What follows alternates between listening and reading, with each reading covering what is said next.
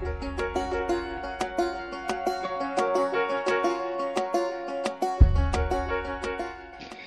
家好欢迎来到励志 FM 八六五五六二玉鹏雷心理法则这个电台呢，听教练讲讲心理法则的一些感悟。嗯，今天讲讲关于金钱的吧，觉得挺好玩的。嗯，就是想起来有很多关于赞美爱情的诗词歌赋，还有文章，呃，还有这个关于。呃，甚至是有些描写性爱的都有这些赞美的这些哈啊，特别棒的。但是对人来说，还有一个特别重要的话题就是金钱。反而我去搜索的时候，我在百度搜索哈，搜写不管是歌词也好，是真的歌曲也好，还有一些诗也好，还是文章也好，都在好像批判金钱一样的，觉得拜金呐，又是说呃什么，又是。就是说，好像只要一提到金钱啊，有爱情，为了爱情舍弃金钱，这是好像是被人推崇的，觉得很值得称赞的事情一样的。就是把爱情和金钱对立起来，然后把这个，呃，什么什么亲情啊什么的，凡是只要是扯到钱的，都给钱扣上一个屎盆子一样的，就是说给他给他一下子，呃。打入十八层地狱都不解恨的感觉一样，或者是嘲笑那些有钱人，或者是呃这个呃讽刺那些人。那我在想，很搞笑的是，每个人都在天天都在用钱，都在用这个，而且都想要有钱，都需要钱哈。有人说需要钱，都必须你要吃喝拉撒住这些你的基本的生活，金钱呢可以给你带来一定程度上的自由。那你天天用着这个东西，你又想要这个东西，反而把它批判的一文不值，而且，而且还这个，这个怎么说呢？我去搜索了一下那个歌曲，关于钱的，全都是这些个骂这个 谁谁要是喜欢钱就骂谁的这种感觉。还是挺搞笑的，这么矛盾的思想，那怎么能过上富足的生活呢？那其实真的去写这些讽刺金钱呢，包括，呃，说呃这个什么呃要要钱就不要爱情了呀，什么要钱就不要家家人了呀，父母呀什么这不是为了钱啊什么呃呃这个反正有一大堆大家都知道那些乱七八糟的啊什么啊。把钱都跟那些很不好的、很负面的东西联系在一起了。我在突发现，我在想，怎么没有一首去赞美金钱的诗呢？怎么没有一一首去赞美金钱的歌曲？那也许有可能，我还没有发现吧。那。嗯，因为学习的心理法则真的太知道，你的金钱、你的富足的来源是你的感觉，是你的这种自由感、安全感，你那种欣赏、你那种爱的感觉啊，这是让你去让金钱源源不断的一个呃一个最也是根本的途径吧，而不是说你这边恨的不得了，你这边把它嘲讽的跟啥似的，然后你又希望大量的金钱滚来的。那真的很像我们看到这个杰瑞哈，就是亚伯拉罕，呃，这个杰瑞希克斯哈，杰瑞希克斯他他说到，他说最开始的时候，他也是跟穷人一块儿去仇恨富人，因为是穷吧，没有金钱嘛。然后呃，等到他有钱了之后，他也不敢去买自己想要的心爱的那个车，觉得会怕别人穷人也会骂他呀，去去嘲讽他。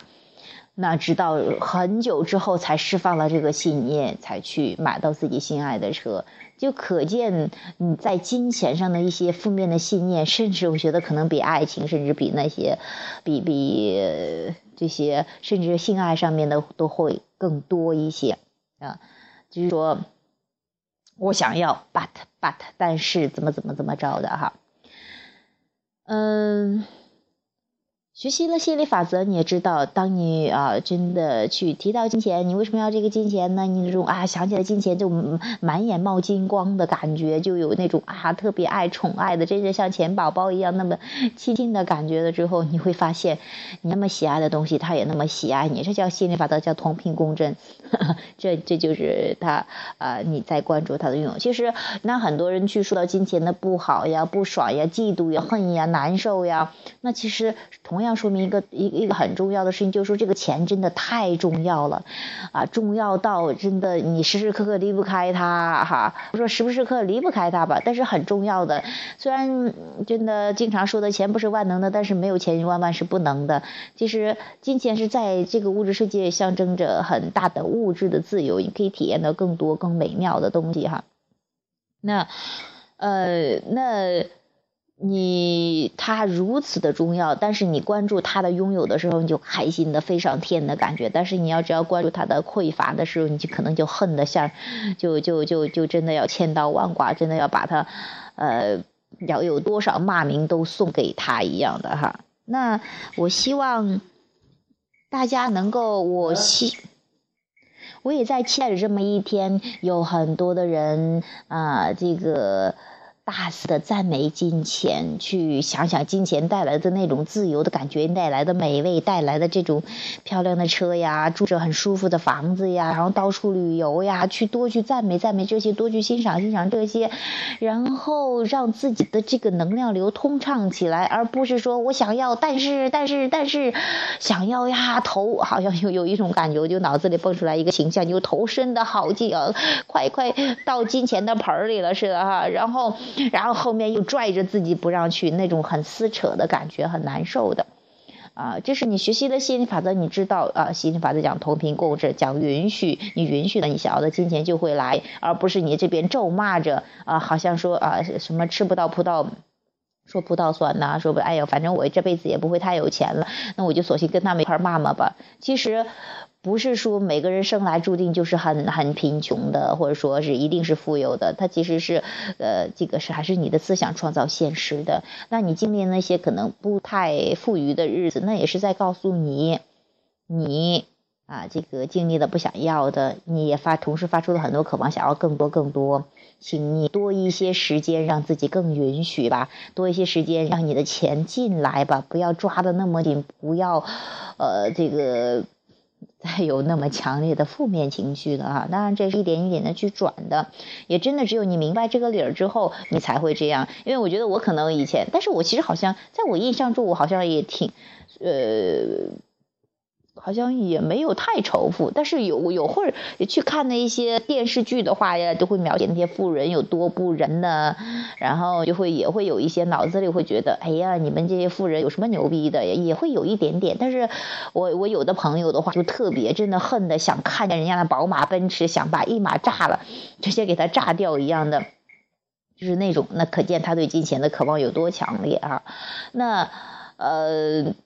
这个随着逐渐学习吸引力法则，这逐渐释放抗拒，就知道了啊，金钱那么美妙哦，原来是这个样子，就哇，怪不得我没有钱呢，怪不得之前没有钱呢，怪不得那些穷人都得不到钱呢，呃，更多的都是因为自己把自己的钱挡在了门外，还以为是富人把他们的资源抢走了。要知道，资源多的是，金钱多的是，它是随着你的渴望，随着你的允许进入到你的生活中的，别人永远夺不走属于你的金钱，夺走属于你的东西。